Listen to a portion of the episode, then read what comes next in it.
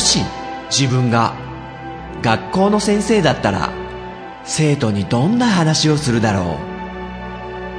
この番組はそんな思いを膨らませた結果行き着いた妄想の中のとあるクラスと先生の物語である。さあ今日も先生の授業が始まる。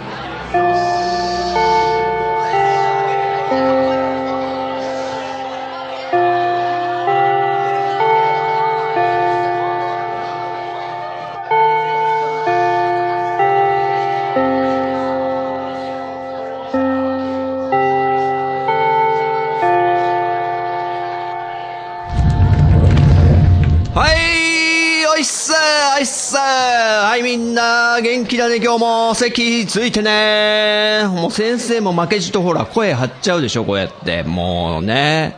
もう最近そういえばプロフェッショナルってね NHK の番組見てて。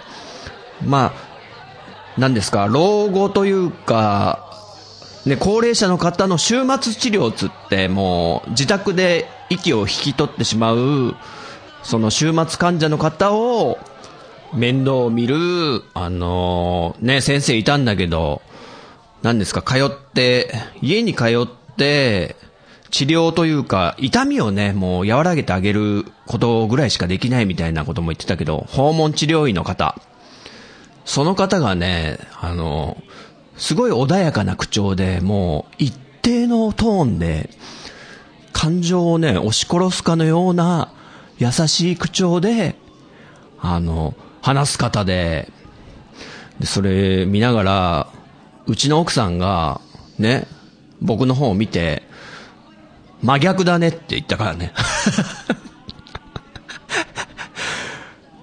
ね、先生もテンション高めて高めてみたいなとこあるんでね、もう疲れちゃうんでしょうね、奥さんも。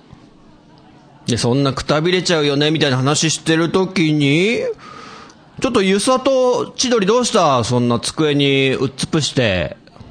あ、顔を上げたらなんだよ、めちゃくちゃなんか疲れた顔してんじゃん、二人とも。熊ができてない？画面の下に。え？なになにあ、ゆさと千鳥、昨日の夜、あ、ついついファミレスでなんか話し込んじゃって、夜遅くまで。ああ、なるほどね。ああ、あ、はいはい。アニメのヒロインの立ち位置みたいについて話してたら長くなっちゃったんだ。ついつい盛り上がっちゃったのね。まあ、なんとなくふ二人ちょっと、やいやい、ね、やいやいうるさい、こううるさい感じなキャラがね、あ、ごめんごめんごめんごめん。似てるかなと思ったけど、ごめんごめん、怒んない怒んない怒んない。で、疲れちゃったんだ。何時までいたの？え？午前様？ちょ、午前様っていうね、言い方もまたちょっと古いけど、昭和な感じするけど、ダメだよ、そんな、まだ学生の身分でそんな遅くまで。ちゃんと親に連絡した？ね睡眠もあんま取れなかったってことでね、ちょっと疲れてる感じはするけど、ちゃんとね、授業は受けてもらうからね。学校に来た以上は。まあでもね、高校生ぐらいの時ってね、そう、なんかね、友達とくっちゃべってるの面白いよね。ファミレスとかで粘って。で、先生もね、バイトをね、高校生になって始めて、そしたらね、高校生だったんだけど、大学生の先輩方もいるでしょ。バイトの中に。で、ね、ちょっと可愛がってもらえて、で、バイトが終わった、もう夜の、ね、10時過ぎとかに、ちょっとジンタ、ね、大学生の方々なんで車とか持ってるんで、ジンタちょっとドライブとか連れてってやるよ、みたいなこと言われて、あ、いいんですか？みたいな感じでね。まあ、今考えると、高校生を連れ出すなよってね、話もね、ありますけど、まあそういう感じで、まあ今日だけはちょっと楽しそうだから、行ってみようみたいな風に言ったんですよ。夜の10時過ぎですよ、高校生が。で、まあそんな遅くなったと言っても、夜中の12時ぐらいだったかな、帰ったのが。そしたらね、すっごい怒られて、親に。もう、みんな寝てると思ったら、起きて待ってて、で、いつもね、俺が帰ってくる時間に帰ってこないもんだから、当時はね、携帯電話とかもない時代なんでね、もうさぞかし心配したらしいんで、もうバイトもやめろみたいなことも言われて、まあそこはちょっと勘弁してもらったけど、まあね、ちょっとみんなも、親御さん心配するからちゃんと連絡は入れたりとかね、しなきゃダメだよ。だからね、ゆさと千鳥もほどほどにね、もう二人仲いいのはわかるけども。まあ、ちなみに、どこのファミレス行ったの？ああ、サイゼリア。おおいいね。サイゼリアはね、いいよね。はいはい、先生もね、もう好きですよ、サイゼリア。なんかね、安心感あるよね、あそこ。まあ、何より安いんで、うん。まあ、学生のみんなのね、財布にも優しいだろうし、ね、安月給の先生のね、あの財布にも優しいですよ、そりゃ。ね、結構たらふく食べても、安いんだよね。一品一品がすごい安くって、いや、かなりお世話になってるよ、先生。サイゼリア。あの、あと、料理が運ばれてくる時間も早いよね。すごい早いよね。ねで、この企業すごいなと思って、先生ね、ちょっとサイゼリアのことね、結構調べたことがあって、そしたらね、もう、驚くべき発見とか、凄さとかがいっぱいあったから、ちょっとね、その話しちゃおうかな。そもそもみんなサイゼリアって知ってんのかな？あ、大体ね、うんうん、知ってるよね。あの、ファミレスの、イタリアンのね、イタリアンっつうのは、スパゲッティやら、パスタやら、そこら辺のものを扱ってるファミレスで、で、業界では、もう、かなりいい位置にいるらしいんですよ。まあ、他にも大手のとこがあるんで、スカイラークグループとかね。そこと競合しても、あの、かなりいい位置に売り上げを伸ばしてるような企業で、まあそうだろうなって思うんですよ。先生もリピートしちゃうから、で、さっき言ったみたいに、とりあえず安いよね。で、あと、頼んだら結構すぐ来る。待たされないんですよ。あんまり。そこ、すごいなと思っていろいろまあ調べたりもするんだけど、とりあえず値段的に言うとあの、圧倒的にミラノ風ドリアっていうね、これもうみんなも好きだと思うんだけど、サイゼリアで一番ナンバーワンの売り上げというか人気があるのがミラノ風ドリアで、これ299円。しかも税込みですから。税込み価格をちゃんと乗っけてるんだよ。で、299円で、あと、パスタとかピザも、まあ大体一般的なミートソースやら、ペペロンチーノやら、カルボナーラやら、あの、そこら辺のものはちゃんと置いてあって、あの、パスタとピザは399円。もしくは、ちょっと高いので499円。これも結構な安さだよね。で、先生は何よりね、あの、ビールとかお酒が好きなんで、あの、ビールの値段もリーズナブルなんですよ。サイゼリア生ジョッキ399円。これ安いですよ。だいたい居酒屋さんで、あの、430円から、まあ、500円ぐらいで、高いとこはもう550円とか取ったりするんだけど、まあ、400円を切ってる。サイゼリアすごいなと。で、あと、まあ、イタリアンなんでね、ワインも置いてあるんだよね。そうそうそう。まあ、みんなの中にもね、うんうん。いるね。あの、老けてる、老けてるっていうか、この 二十歳超えてるね。生徒もいるんで、あ、ワインとかも飲むでしょアラゴルンはあれだ。ビールばっか飲んでる。そうだろうね。で、グラスワインが一杯100円ですよ。ね。まあ、ちょっとした量だけど、こんな安くは普通ないよね。で、味、もうお安いんでしょと思いきや、美味しいんですよ、サイゼリア。あの、もう高いとこ行って、それなりのお店行ったら、やっぱその味には劣りますけど、このドリア299円とか、パスタが399円で、このクオリティなのっていうようなレベルなわけよ。だから損した気持ちにはなんないし、がっかり感もないと先生は思ってる。だから、困った時に、サイゼリアがあるとね、もう知らない地域とか遊び行った時、あ、お腹空いたな、あ、サイゼリアあるじゃんみたいな。あ、いいじゃんいいじゃん、サイゼリア行こう行こうと。ねえ。お財布にも優しいし。で、奥さんとも先生でもしょっちゅう行くんですけど、まあワインね、お疲れ様ってことで、デカンタっていう 500ml のワインのボトルみたいのがあるんだけど、それも399円ですよ。で、夫婦二人が、もう、ちょっとほっぺあからめてほわーんって気持ちよく寄っちゃうぐらいになる、ちょうどいいのが399円って。まあすごいよね。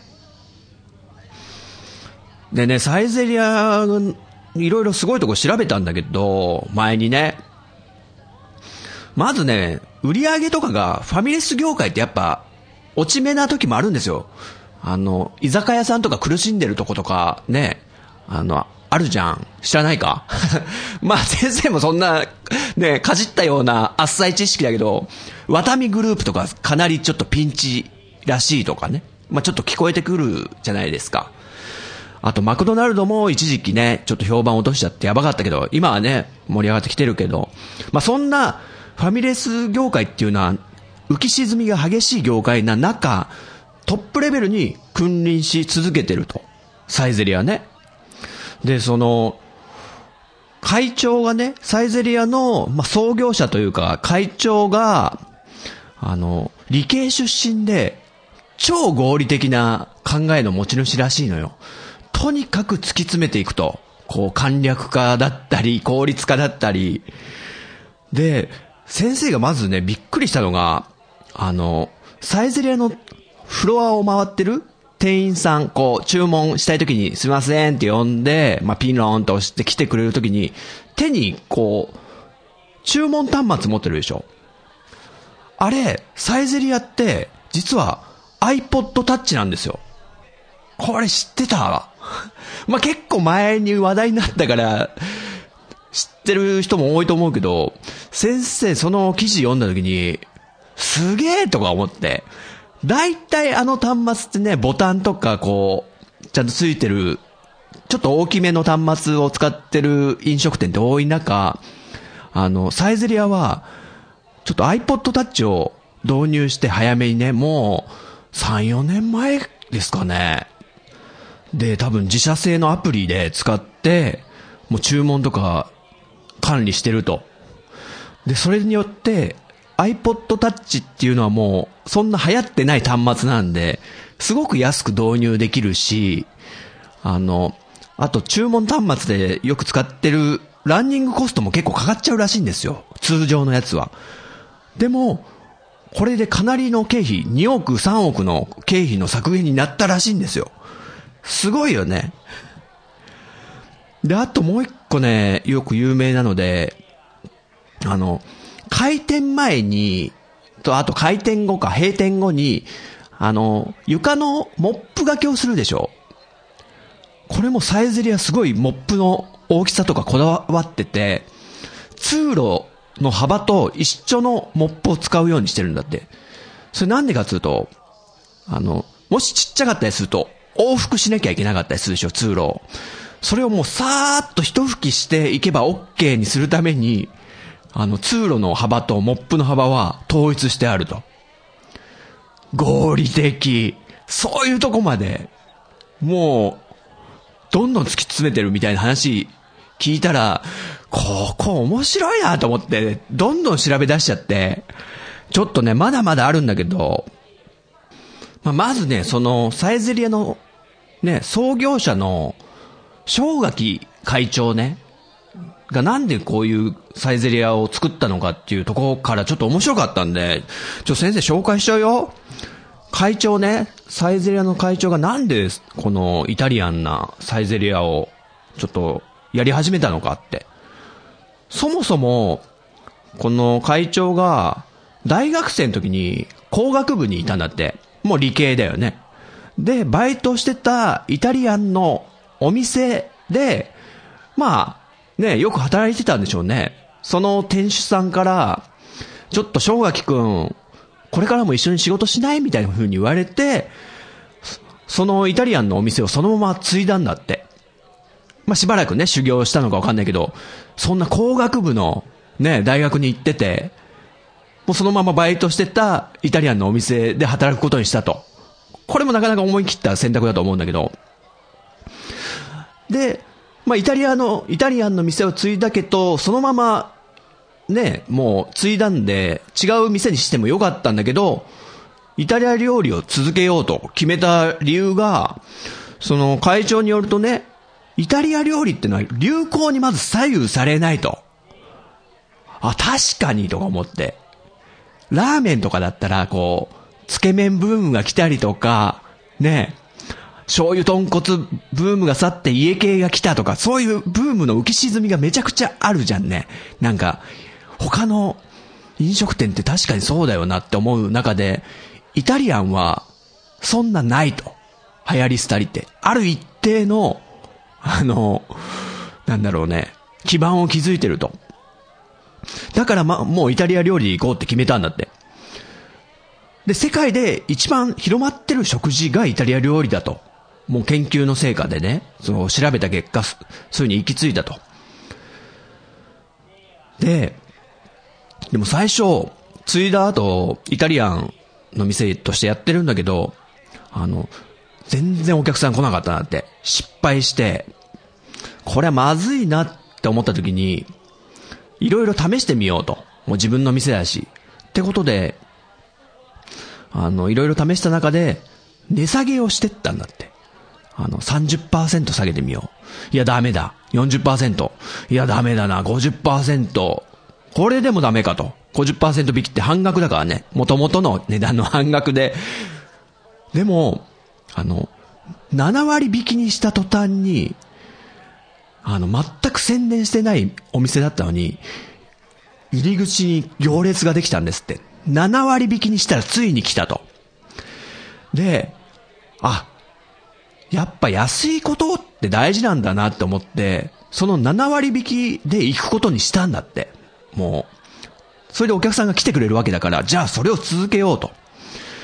でも7割引きって言ったら、まあ、例えばパスタ1000円で出してたら300円でね、提供するわけだから、そのためにも他のもんを削って削っていかにこう、利益を出すためにやるかっていう工夫をしたから、今の成功があると。つまりもう値引きは、あの、何にでも勝るなっていうことを行き着いたんですね、この正垣会長は。で、それを突き詰めていくと、やっぱり効率よく調理をするとか、ロスを少なくするってことにつながっていって、結果として味と品質が安定してったっておっしゃってるんですね。あ、すごい理にかなってるなとか思って。普通だって安くしてったらね、どんどん質は落ちてくはずなんですけど。で、その、じゃあどうやってこう、低価格を実現してるかっていうことで、いろんな工夫の中で、すごいなと思ったのが、あの、まず、テレビ CM やったことないんですって。サイゼリアって。あ、確かに見たことないわ、とか思って。でも、街中にサイゼリアが存在してて、あの、で、安いってことがもうすでに宣伝になってるんで、お客さんが来てくれるって分かってるんですよ。だから宣伝する必要はありませんと。ね。すごいよね。で、あと、食材などはもう完全に自社製のものを使うと。例えば、あの、調理にソースとか使うときに、ブルドックソースとか、オタフクソースとか、まあイタリアンじゃ使わないかもしれないけど、そういう大手メーカーの普通ね、調理するとき使うもんだけど、それすらもう自分の会社で作ってしまうと。で、直営の畑も持っているから、あの、野菜とかも安く買えるわけですよ。どっかから買うとやっぱり中間のね、手数料というかマージンみたいのが取られるのを自分とこでもう畑持ってるんで、それもかなりでかい工場らしいんですけど、そういうのをやってるからもう、とりあえず安く安定して供給できると。で、ワインとかオリーブオイルとか、チーズとか生ハムとかは、もうイタリアの農家から直接輸入して交渉して、もう専属の農家さんがあるんですって。なので、それもコストダウンだと。で、さっき言った畑ね、自分とこの畑の野菜も、こう、品種改良とかもやっちゃうなんて。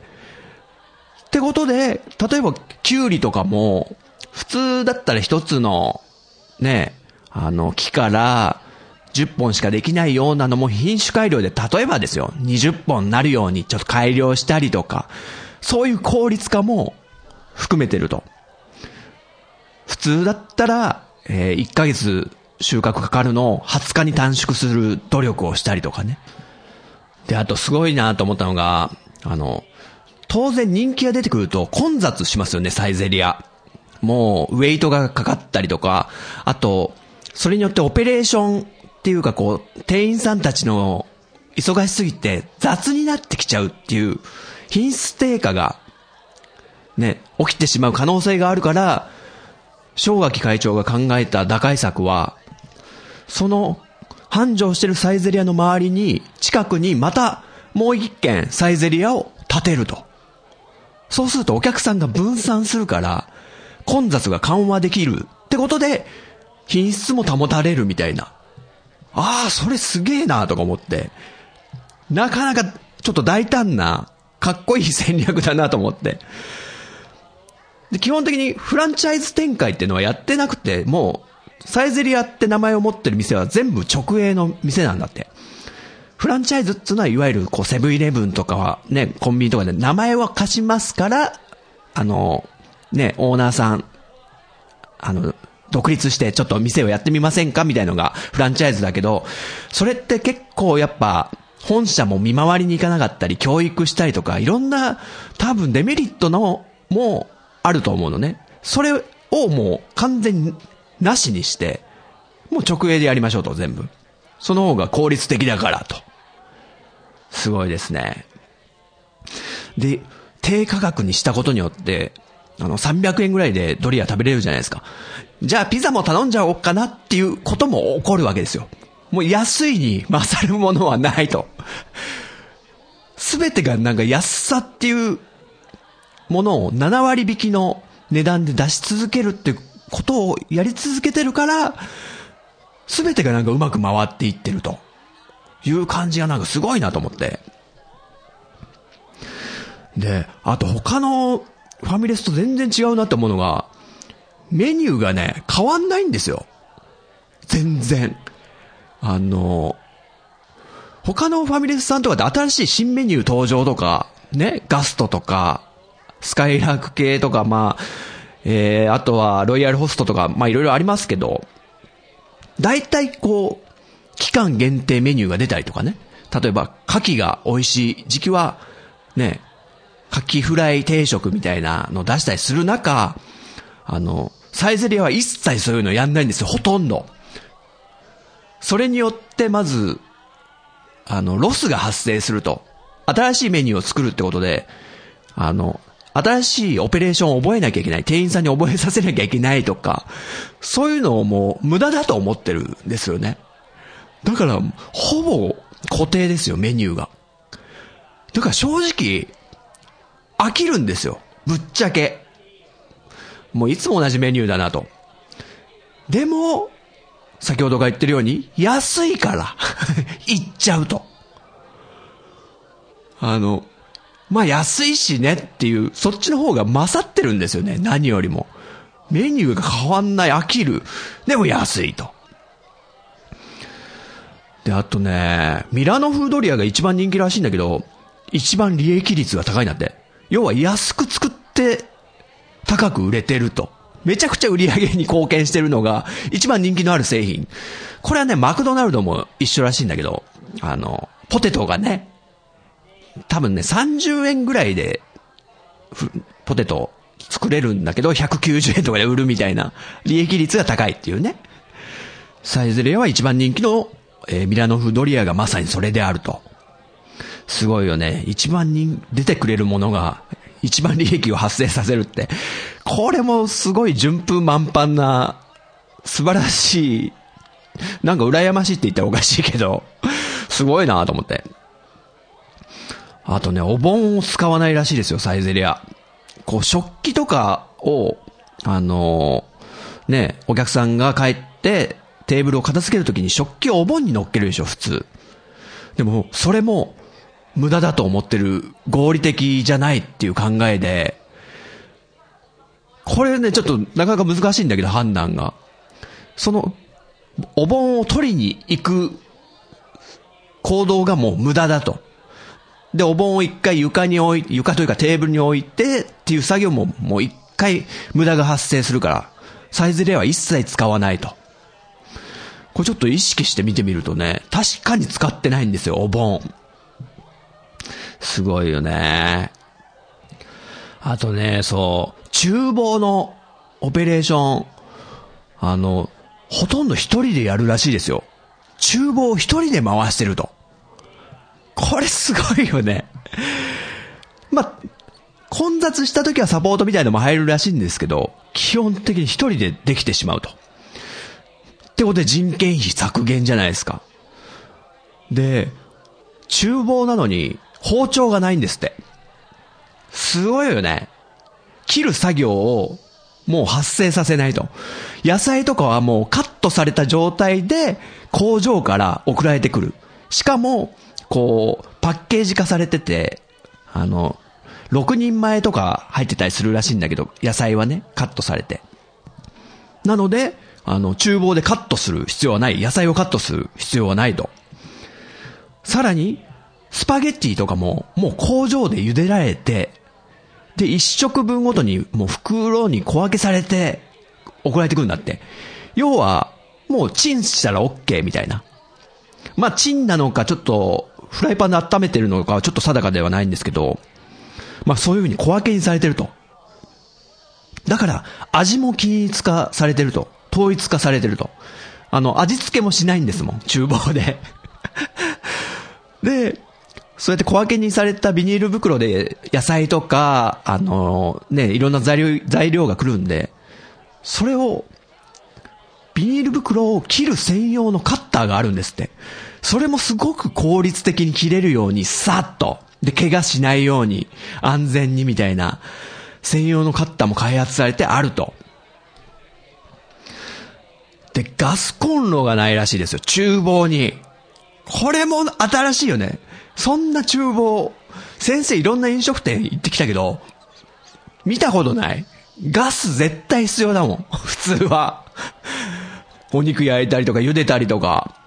でもないと。まあ、その代わりに IH ね。っていうのがあるんだけど、その IH の利点として、まあ、火傷しないし掃除も楽。これも効率的だよね。で、あと均一で温められると。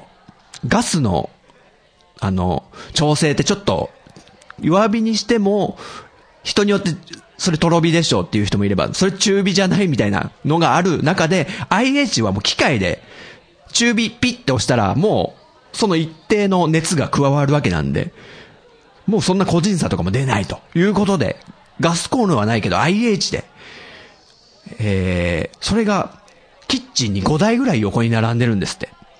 あと、電子レンジも5台並んでると。だからもう、仕掛けてピ、仕掛けてピ、みたいなことを、やれば調理は完了してしまうと。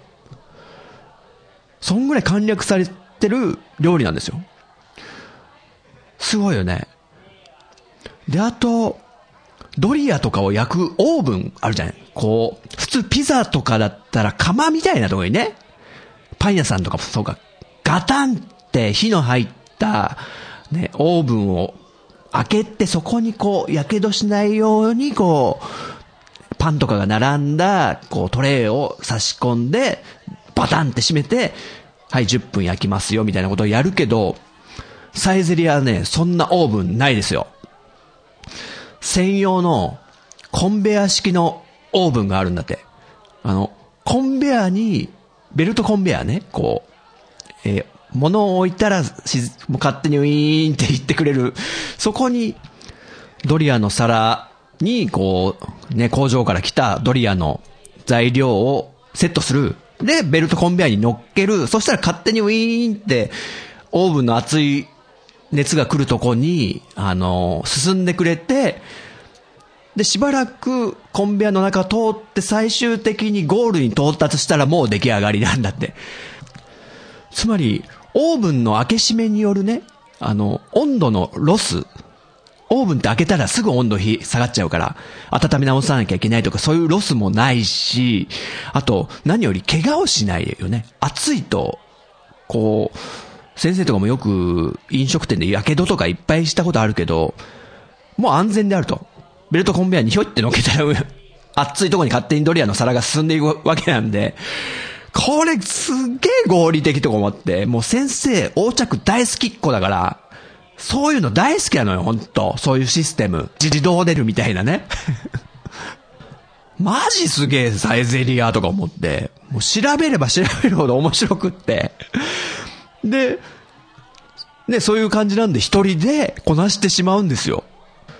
で、これ先生の想像なんだけど、一人で厨房をやってることで、あの、人と人とがこうすれ違う瞬間とかってロスだと思うんですよ。なんかこう、ちょっと後ろの取りたいんで失礼しますって言った時、あーいって避けてあげるとか、あと冷蔵庫、こう、包丁とかでまな板切ってる時に下の冷蔵庫ちょっと開けますみたいな、はーいとか、ね、結構、ロスじゃないですか、それも。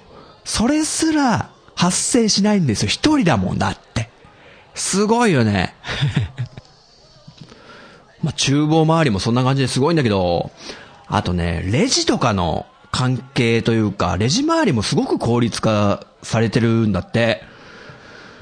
で、まずね、レジからなんか、給与明細が出るんだって。どういうことかっていうと、レシートであの、なんとかくんの、えー、給与明細を、こう、プリントアウトするってことで、レジに、その、何ですか、すべてのシフトの情報とかも入ってるんだって、その店の。だから、簡単にポンと、レシートのあの、ビビビビビって出てくるでしょ、紙が。そのレシートに給与明細が印刷されると。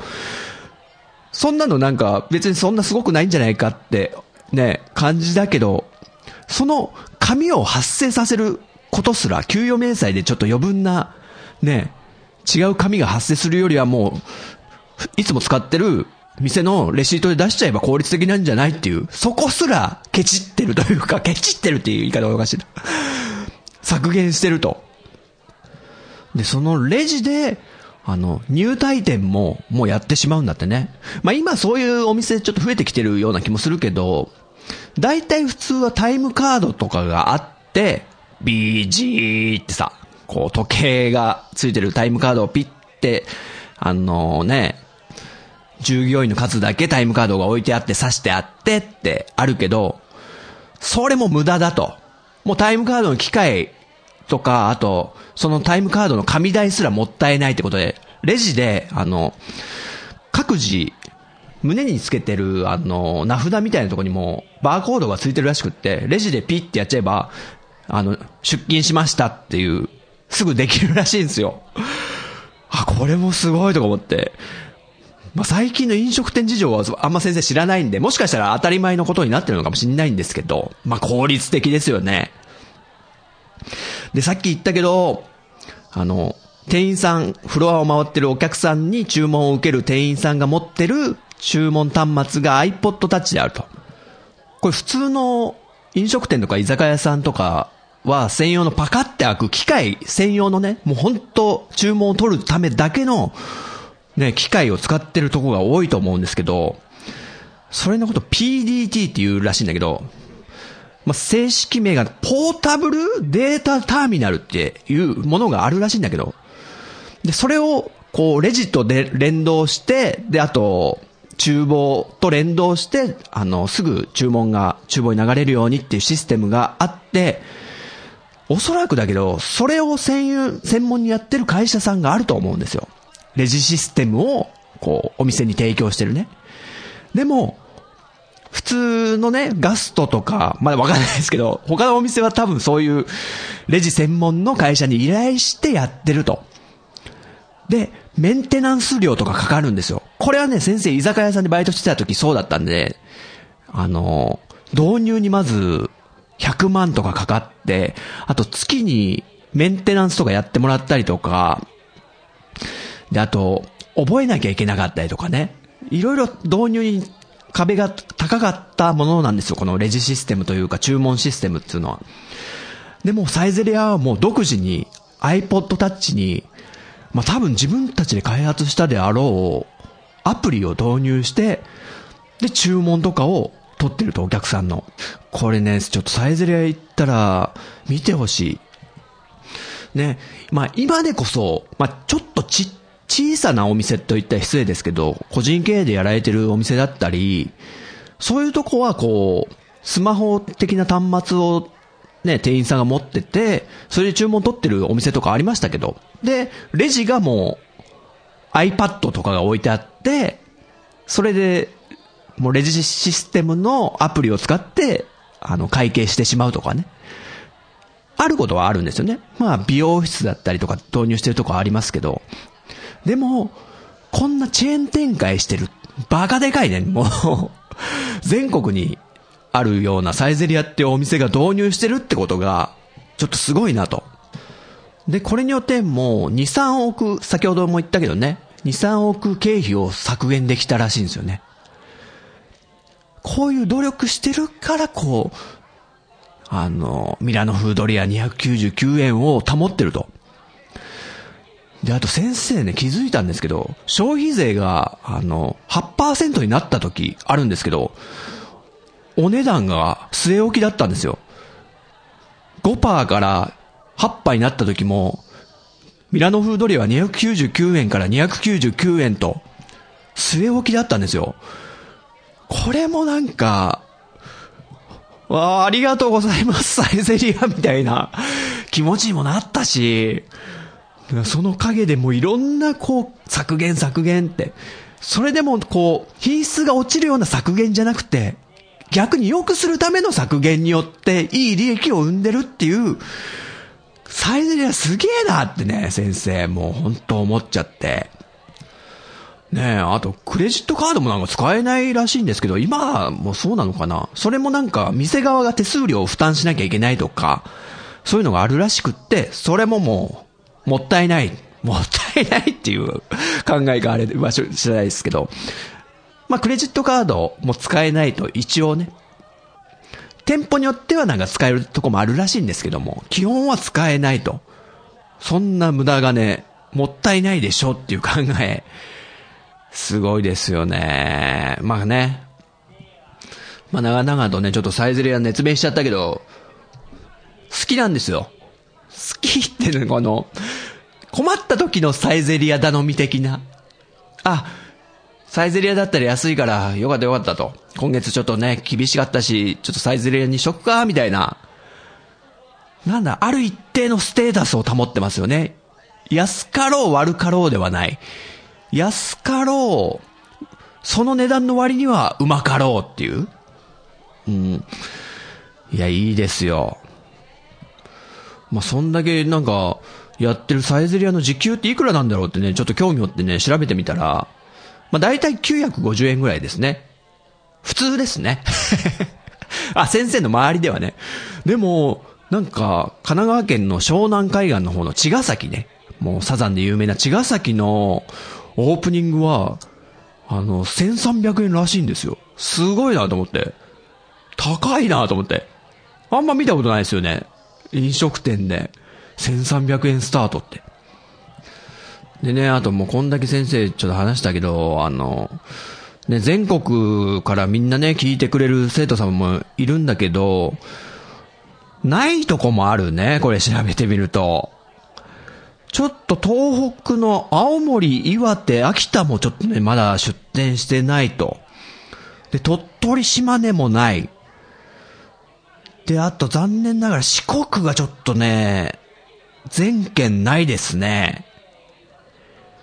で、九州も福岡に23店舗あんのに他の県にはない。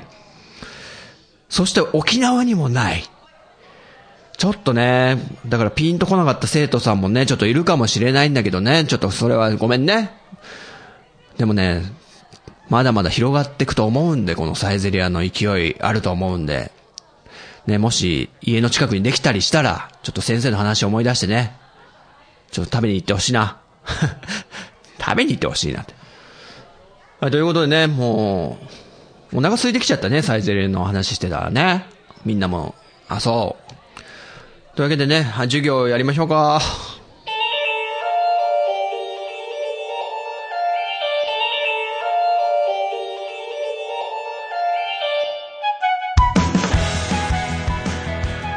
いかがだったでしょうか？この番組は私陣太が先生風に生徒に語るスタイルとなっています。気に入ってくださった方はポッドキャストでご購読ください。iTunes ストアのレビューで評価していただくと励みになります。人学ツイッターアカウントのフォローもお待ちしています。人学では番組をお聞きになっている生徒さんのメッセージをお待ちしております。ツイッターハッシュタグカタカナで人に漢字の学ぶで人学と書いて投稿してください。私が先生視点で受け答えさせてもらうことをご了承ください。現時点ではメールアドレスお便りフォームブログコメント欄は開放してません。長文の熱いメッセージの場合は Twitter の人格アカウントか人タアカウントに直接 DM をお送りください。それではまた次回の授業でお会いしましょう。さよなら。